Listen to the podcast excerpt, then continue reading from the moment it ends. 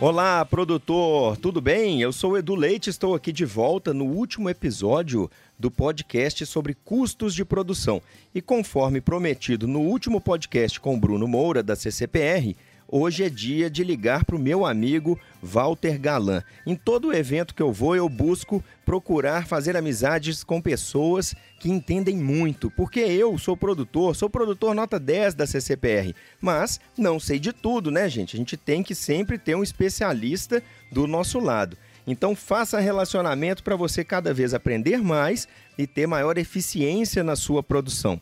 Para quem não conhece, o Walter Galan é engenheiro agrônomo pela Exalc USP e mestre em administração pela USP. Ele atuou quase por 20 anos em grandes empresas multinacionais e hoje ele é sócio do Milk Point Mercado. Com certeza você que é produtor já recebeu várias notificações e informativos falando sobre o mercado. É, e é ele que está sempre por trás disso tudo. Então, vamos falar aqui com o Walter. Walter, você já está na linha? Oi, Edu, tô aqui na linha, tudo bem? Tudo bem, obrigado, Walter, por tirar esse tempo aqui para conversar com a gente e nessa última série do podcast sobre custos de produção, poder levar mais informação para o produtor. Legal, um grande prazer estar aqui, eu agradeço o convite Vamos ver se eu consigo matar as dúvidas aí do pessoal. Ah, com certeza vai. Walter, eu quis ligar para você nessa última série do podcast porque o produtor de leite, e não só o produtor de leite, mas como nós estamos falando aqui sobre a produção leiteira, ele sofre uma grande incerteza dentro da propriedade que vem desde o início do ano aí com a pandemia. O produtor começou a não saber se ia ter o leite é, coletado na fazenda dele. Ele não sabia se o valor pago a ele no fim do mês seria alto ou baixo, se iria bancar os custos de produção. E agora, neste momento que nós vivemos uma alta quase nunca vista né, no mercado do leite, ao preço pago ao produtor, o produtor às vezes fica em dúvida porque o insumo sobe muito também. E aí, quem não faz conta não sabe se ele está recebendo a mais pela produção e se ele vai conseguir bancar esses custos de produção. Eu queria que você explicasse um pouco de todo esse cenário, por que, que nós estamos vivendo essas incertezas hoje, apesar do preço alto pago ao produtor. É, na verdade esse ano está sendo um ano bem diferente do que a gente tem observado nos, nos outros anos. Uhum. O mercado de leite, normalmente ele tem um sobe e desce aí eh, natural, né, que o produtor já conhece, safra e entre safra mas esse ano com a pandemia, a gente começou a pandemia achando que isso que você comentou aí, né, que as indústrias iam ter dificuldade de coletar o leite, que o produtor ia ter dificuldade de vender, que os preços iam cair. Isso de fato até num primeiro momento chegou a acontecer, mas a partir do, do finalzinho de março, já comecinho de abril, foi pouco tempo que de incerteza. O governo começou a a, a ajudar o consumidor final com aquela ajuda emergencial de 600 reais. Isso fez reagir forte a demanda aqui no, por lácteos no mercado interno e aí os preços começaram a subir, né? É, a gente sabe que esse ano soja e milho estão com preços muito elevados, aí 20, 30% no acumulado ano uh, acima do ano passado. Se a gente pegar esse mês contra o mesmo mês do ano passado 60% acima. É, então está bem desafiador para o pro produtor. Mas o que a gente viu desde abril até agora é um aumento no consumo de lácteos que ajudou bastante aí a cadeia leiteira a se sustentar nesse período de, de pandemia e atingir esses preços altos que a gente está vendo hoje pelo leite. E qual que você acha que é a tendência de agora para frente? Porque é, com todas essas variações, o produtor agora ele começa a acelerar a produção na fazenda, né? Quem pode, é nem agora, ele já teria que ter começado a acelerar antes e vem essa busca por aumentar a produção. E agora a gente vai entrar no período das águas. Como que esse cenário aí vai se equilibrar, sabe? É, questão do preço pago ao produtor, o custo de insumo, já que vai entrar na época das águas, o que que o que está acontecendo aí por trás que o produtor às vezes não consegue enxergar dentro da fazenda? É, uma coisa importante do, do produtor uh, verificar é o seguinte: os preços subiram bastante e esses preços chegaram na ponta final, lá no consumidor final. E também, por outro lado, tem um ponto aí que o produtor normalmente não gosta de ouvir, mas é a gente precisa falar, que é a questão das importações. As importações no primeiro semestre, elas foram muito baixas, que elas, o preço lá fora estava pouco competitivo em relação ao preço aqui. E a partir de julho, com o aumento de preço de leite aqui no ao produtor aqui no nosso mercado, as importações começaram a ser bastante competitivas. Então a gente tem hoje um cenário que o produtor precisa olhar e, e, e analisar com bastante cuidado.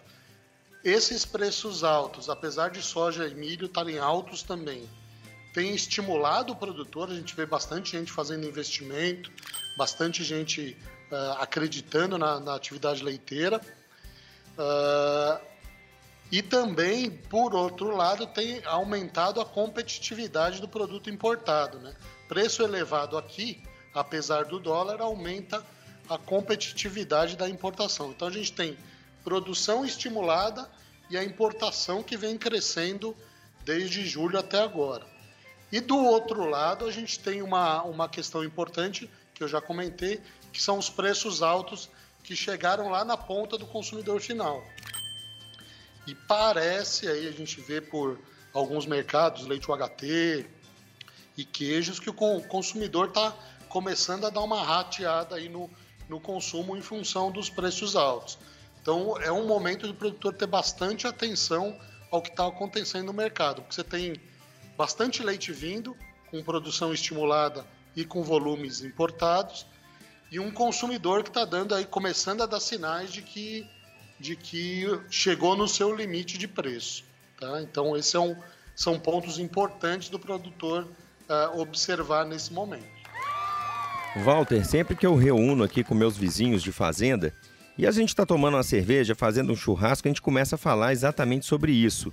Quando vem algum sinal de importação, se ela aumentou ou diminuiu a importação do leite.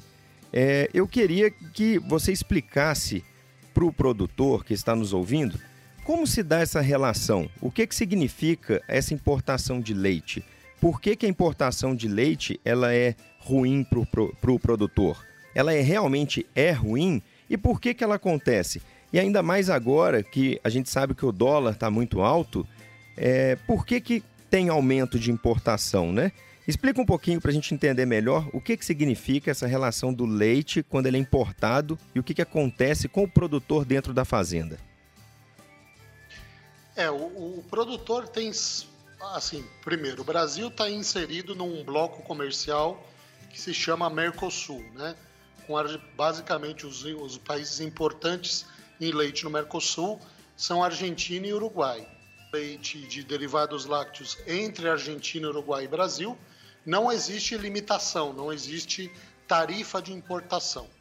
Para trazer leite de fora do Mercosul, de outros países, por exemplo, Nova Zelândia, Estados Unidos, países da Europa, aí tem uma tarifa de importação de 28%. Mas da Argentina e do Uruguai não existe essa tarifa. A Argentina e Uruguai são países bastante competitivos na produção de leite, produzem leite a custos bastante baixos. Então, quando a produção nesse, nesses países sobe e a nossa produção aqui está tá menor, ou os nossos preços, comparado com os preços deles, estão maiores, uh, acaba ficando competitivo uh, trazer leite do Uruguai ou da Argentina para abastecer o mercado brasileiro. Então é como um princípio de vasos comunicantes, né?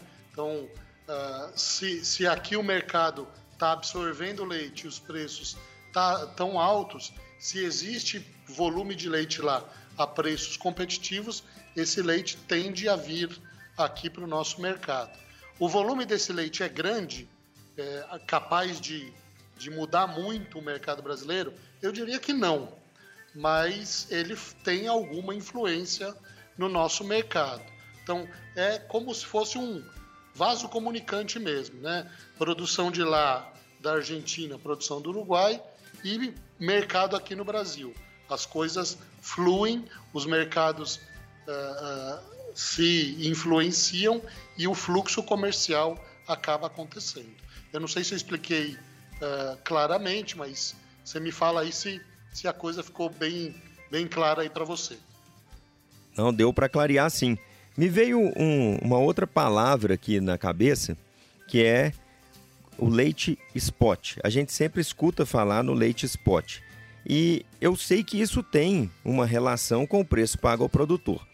Quando a gente fala que o, o, leite spot subiu demais, né, a gente chegou a receber aí comunicados de que esse tal leite spot estava a 2,70, né, chegou em alguns patamares assim. Só que aí a gente que é produtor recebe R$ 2,00, R$ 2,10, às vezes R$ 1,98.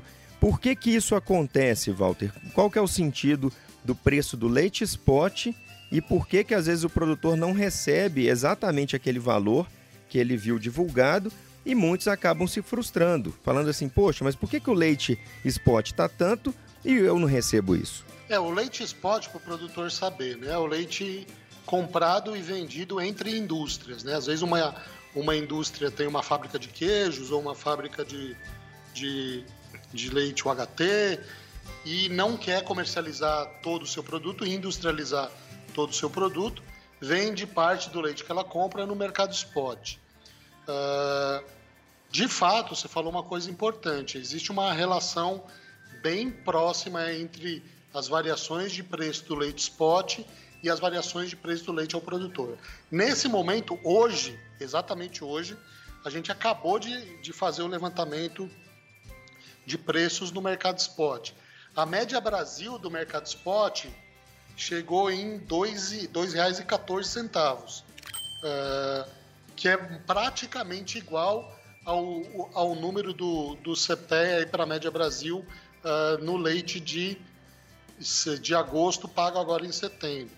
Então essa diferença que você mencionou aí entre o spot e o produtor, ela nesse momento ela é praticamente zero, é quase, quase inexistente. Uh, o leite spot é um leite que a indústria vai comprar ou deixa de comprar no momento que ela precisa de mais ou menos leite com o produtor, ela tende a ter uma relação mais estável aí de compra e venda de leite. Por isso que eu diria que o leite spot é uma, é uma, uma rota de fuga no momento que ela precisa de mais leite ou de menos leite. Mas em alguns momentos do ano, ele chega a ser ter preços menores do que o leite ao produtor. Esse ano, possivelmente, lá para frente, em novembro e dezembro, é bem provável que isso aconteça. Entendi. Então, às vezes, quando nós escutamos que esse leite spot está muito alto, é porque realmente está faltando ali para algumas indústrias e esse preço acaba sendo maior, né, do que um valor meio que fora do patamar convencional do produtor, porque é aquela lei de, de oferta e demanda, procura do mercado, né? Se eu tivesse leite estocado na minha fazenda e alguém tivesse precisando muito e o meu está sobrando, pô, o cara não tem de onde comprar, então eu te vendo é a tanto. Seria isso? Isso, exatamente. E o contrário também é verdadeiro. Lá na frente, quando está sobrando, em algum momento eh, do ano isso pode acontecer, o leite spot vai lá embaixo e o leite ao produtor eh, segue um pouco mais estável. Né? Então, eh, isso acontece normalmente para cima, mas para baixo também. Excelente. E quando nós falamos aí muito nos outros podcasts do curso de produção, sobre o valor do insumo, né? Que isso impacta muito não só na fábrica de ração e, consequentemente, também na propriedade, né? No coxo mesmo, no custo de produção. Então é isso que a gente tenta buscar, que é fazer ter a maior eficiência dentro da fazenda. Quando a gente diz eficiência, é realmente o que a gente está ofertando para o animal. A gente é ofertar da maneira ou a receita mais adequada para que ele converta aquilo em dinheiro, que é quantidade de litros de leite no tanque e qualidade de sólidos. É, eu queria entender como que vai acontecer daqui para frente, Walter, essa questão da produção do insumo, né?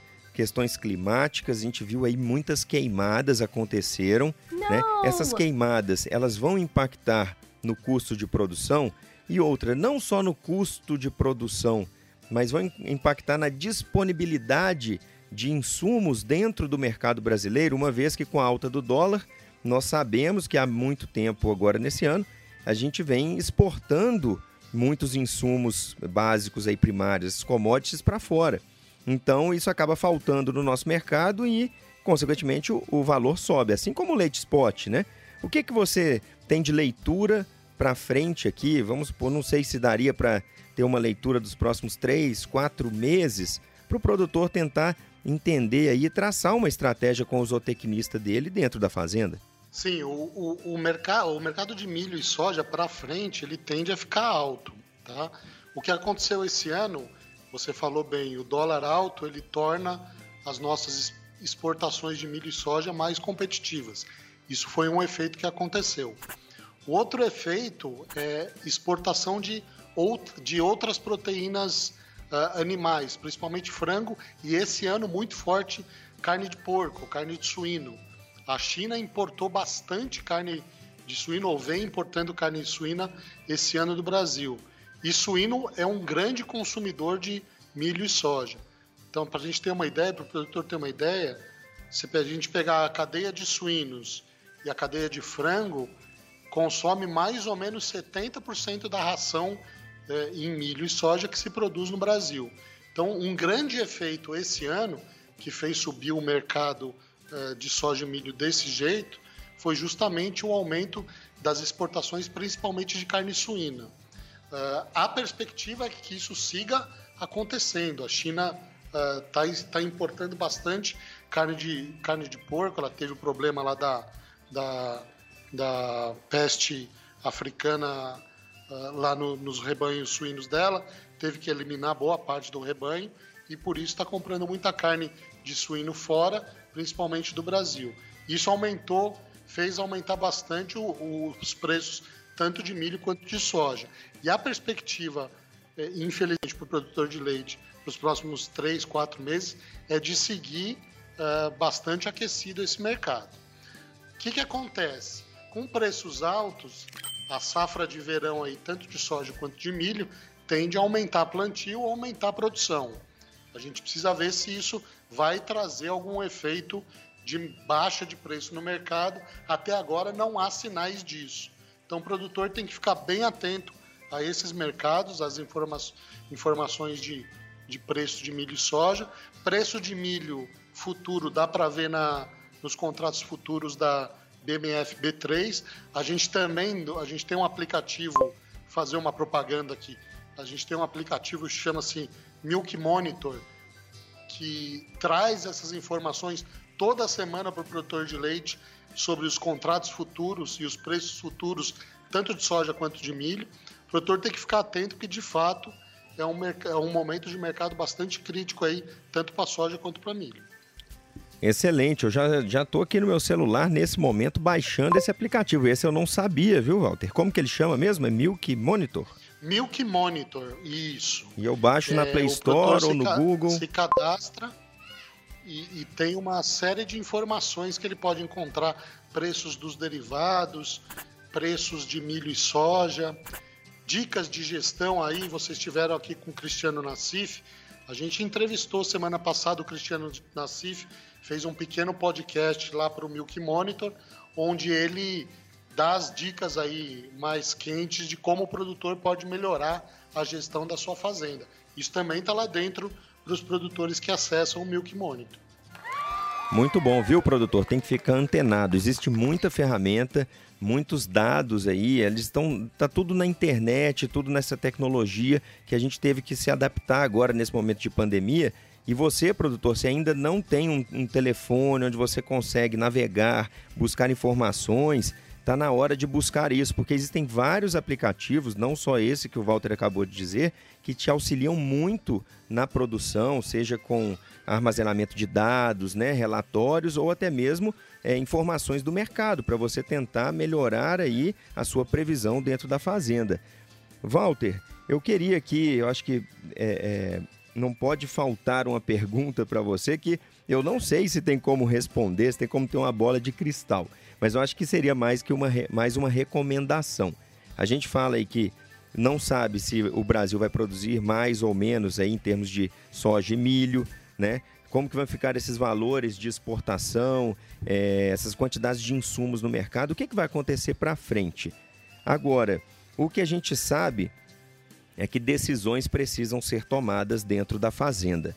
E como o produtor deve agir nesse momento? Quando eu digo nesse momento, não é exatamente hoje ou amanhã, mas é daqui para planejar a fazenda para os próximos três, quatro meses, o que, que ele deve fazer para ele conseguir ter o melhor acerto ali dentro da fazenda dele, para ele conseguir ter margem? É, ele, ele, primeiro, uma coisa que, que, que, ele tem que avaliar, a margem dele, o negócio uh, do, de produção de leite, ele sempre tem que avaliar em 12 meses, né? Porque você tem, até em função do preço de leite, das altas e das baixas de preço de leite, você tem resultados diferentes mês a mês. Então, é importante avaliar sempre no fechamento de 12 meses. Por exemplo, e, e aí falando dos insumos, é, compra de milho tem alguns momentos no, durante o ano que são melhores para comprar milho, né? É, entrada da safra de verão, aí janeiro, fevereiro, é, e principalmente a entrada da safrinha, esse, a, a entrada no mercado do milho da safrinha, esse período que a gente está acabando agora, né? Safrinha colhida em junho, julho, o milho começa a entrar no mercado em agosto, final de julho e agosto, os preços tendem a, a cair. Eles já, na verdade, já estão até se recuperando em função disso. Ele tem que ficar atento a esses momentos de, de entrada das safras no mercado. No caso da soja, ela vai ser colhida lá uh, janeiro, fevereiro. Esse é um momento que ele começa, tem que ficar começar a ficar atento para os preços do farelo, que eles tendem a ceder nesse momento quando a soja entra no mercado. Então é, é olhar informações de mercado para saber quando ele deve entrar para fazer uma cobertura de compras um pouco maior. A gente sabe que nesse momento, uh, é, para o produtor que não está coberto, aí, que não tem soja e milho comprados, é um momento mais difícil, porque os, ele vai estar tá exposto aos preços de mercado. Por isso que a gente sempre fala para o produtor olhar aí nos, nos próximos meses olhar o, que está acontecendo no mercado, que de fato é, é, é, fazendo isso que ele vai conseguir trazer um pouco de mais eficiência para sua gestão de compras de, de insumos. É, não adianta querer remediar da noite para o dia, então, né, Walter? O produtor tem que estar tá antenado e, e, avaliando a sua produção, a sua atividade, a sua margem, os custos, né, a estratégia ao longo de todo o ano. Isso não para, né? Mês pós mês ele tem que ir sempre se adaptando e tentando fazer as melhores é, previsões e provisões, né? O produtor não pode esquecer que nesse momento de variação grande de custo de insumo e preço pago ao produtor no litro do leite, é, quem tem uma folga ali no fluxo de caixa melhora a margem, né, Walter? Consegue pegar algumas oportunidades, Isso. estocar, fazer compras antecipadas e ali ele consegue ganhar mais alguns porcentos na sua margem e melhorando ao longo dos 12 meses o resultado operacional da fazenda dele. Exato, e, e talvez eventualmente até travar preços, né? A gente precisa ver se, se, isso, se o produtor tem acesso a essa ferramenta, mas se ele vê um momento de preços vantajosos desses insumos, compra futuro, tenta travar esse preço lá para frente para garantir o que, que não vai ter surpresa no custo de produção. É, sobre compra futura, é, é, Walter, você sabe indicar aí para o produtor que nunca mexeu com isso? Como que ele inicia? Onde que ele busca essas informações? Eu acho que é importante ele conversar na cooperativa onde ele está vinculado. A cooperativa normalmente tem uma, uma, uma comercialização de insumos às vezes uma fábrica de ração, para tentar entender essas oscilações de mercado e a cooperativa provavelmente vai conseguir uh, fazê-lo entender essas, essas possibilidades de travamento futuro de insumos. Tem também no mercado aí, uh, o produtor talvez uh, seja importante ele buscar, corretores que fazem esses travamentos futuros, essas ofertas e travamentos futuros de preços de insumos. Isso também é interessante uh, ele tentar identificar aí na região dele para avaliar e eventualmente fazer, trazer essa ferramenta de gestão para a fazenda dele. Produtor, a conversa está muito boa, mas infelizmente chegamos aqui ao Não. fim dessa edição, dessa série. Na verdade, foram três podcasts emergenciais, todos lançados no mesmo dia, para que você ouça os três e chame um técnico para tomar decisão na sua fazenda. Se você está na dúvida, não fique na dúvida sozinho. Contate um técnico para tirar sua dúvida e melhorar o seu planejamento e principalmente agir. Walter, eu agradeço muito a sua atenção, agradeço a ter atendido aqui a minha chamada e dedicado o seu tempo a não só tirar as minhas dúvidas, mas como dos outros ouvintes que estão aqui. Você pode finalizar esse podcast, não só o podcast, mas essa, essa série de podcasts com a mensagem para o produtor. Legal, eu agradeço de novo a oportunidade, Edu, pela dada por vocês para a gente falar com os produtores. É, algumas mensagens que eu acho importantes. O produtor está muito ligado ao que está acontecendo no mercado, tanto no mercado de derivados, a gente falou de leite spot, milho, soja, sempre tem oportunidades se a gente olhar um pouco mais a futuro, mais adiante. Né? Essa é uma primeira, uma primeira mensagem. A segunda mensagem, tentando buscar aí provavelmente o conteúdo que foi falado pelos outros amigos aí, gestão. A gestão da atividade leiteira é muito importante para o produtor ter resultados. Né? Então, estrutura do rebanho, custos de produção, eficiência de mão de obra, tudo isso o produtor tem que prestar atenção na sua, na sua propriedade, porque daí vai vir o resultado positivo. E para terminar, porque a gente às, às vezes ouve críticas ou ouve comentários dos produtores, muitas vezes as notícias que a gente dá são boas, mas muitas vezes não são tão boas, porque a gente basicamente reproduz para o produtor o que a gente está vendo acontecer no mercado. Então o mercado ele nunca vai ser bom 100% do tempo para o produtor, mas também nunca vai ser ruim 100% do tempo. Né? Então planeje sua atividade no longo prazo, pelo menos 12 meses, e se o mercado está bom, fique de olho, que ele pode virar. Se o mercado está ruim, também prepare-se, que certamente em algum momento ele vai, ele vai melhorar. Então, é, planejar a longo prazo. Essa é a mensagem final que eu deixo aí para vocês. Muito obrigado mais uma vez, Walter, e muito obrigado a você que está ouvindo o CCPR Cast. Não basta ouvir, eu sempre falo isso, você precisa seguir. Seguindo o CCPR Cast, sempre que tiver uma nova edição, você será notificado para ficar sempre antenado com as melhores dicas para produzir leite com eficiência. Muito obrigado e até logo.